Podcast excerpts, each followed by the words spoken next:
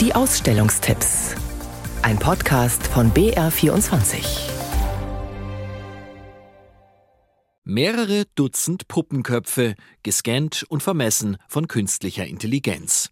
Die Gesichterkennungssoftware, die der Münchner Künstler Florian Freier an den Köpfen ausprobiert hat, kann Geschlecht, Alter, Ethnizität, ja sogar die Stimmung der jeweiligen Puppe bestimmen, zeigt Kuratorin Mascha Erbelding. Was erzählen diese Gesichter? Wer sind die eigentlich? Und wie lesen wir die auch? In welche Schublade stecken wir die?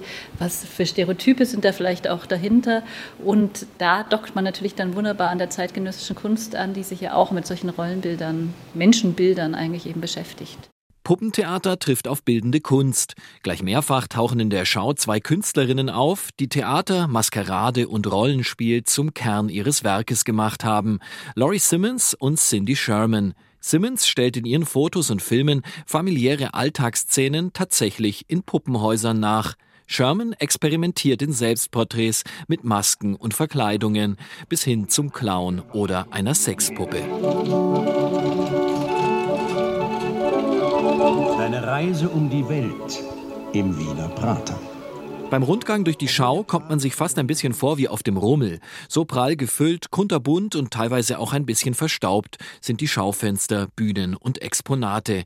Kuriositäten wie ein Kinderkarussellpanzer oder ein Spielautomat, bei dem man Hitler abschießen muss, wirken neben den surreal queeren Fotos aus Ulrike Ottingers Spielfilm Freak Orlando noch bizarrer und unheimlicher. Oder auch dieses Frappierende, was ja bei der Puppe immer ist, dass es fast lebendig wirkt und dann aber eben doch tot ist.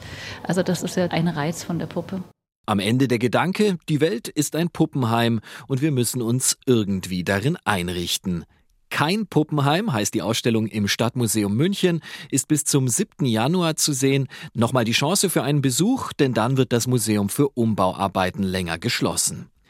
Ganz viele Holzköpfe zeigt auch die Sonderschau zum 75. Geburtstag der Augsburger Puppenkiste. Etwa die feinsinnige Prinzessin auf der Erbse mit ihren rosa Wangen, den haarigen Löwen aus dem Zauberer von Oz oder die goldschimmernden Nixen aus dem Ring des Nibelungen. Von manchen Protagonisten sind nur die Requisiten in der Schau zu sehen, etwa vom berühmten Kasperl, sein Hut und seine Schuhe. Die Puppe wird aber auf der Bühne gebraucht. Ich bin's wieder, euer Kasperl, großes Kasperl kleines Aschbau. Und von anderen Figuren wie dem gestiefelten Kater, der ersten Augsburger Figur überhaupt, ist nur noch ein Teil übrig, nämlich in seinem Fall der pelzige Kopf, erklärt Puppenkistenchef Klaus Marschall. Ja. Meine Mutter war mit ihren Katzen nie zufrieden, weil sie einfach irgendwann einen neuen Kopf gemacht hat und den alten Körper weiterverwendet hat. Und dieser alte Kopf, der ist wohl von einer Kiste in die nächste gewandert und deswegen schaut er heute so aus, wie er ausschaut. Aber es ist der erste Originale, ja. Die Ausstellung erinnert an zahlreiche berühmte Bühnenstücke und Märchen, die jeder noch aus seiner Kindheit kennen dürfte, nach Jahreszahlen sortiert. Rapunzel, Schneewittchen und das Urmel aus dem Eis. Alle Mamis sagen immer, Tindlein, gib schön acht. Bleib schön brav in deinem Zimmer und schlaf. Gute Nacht.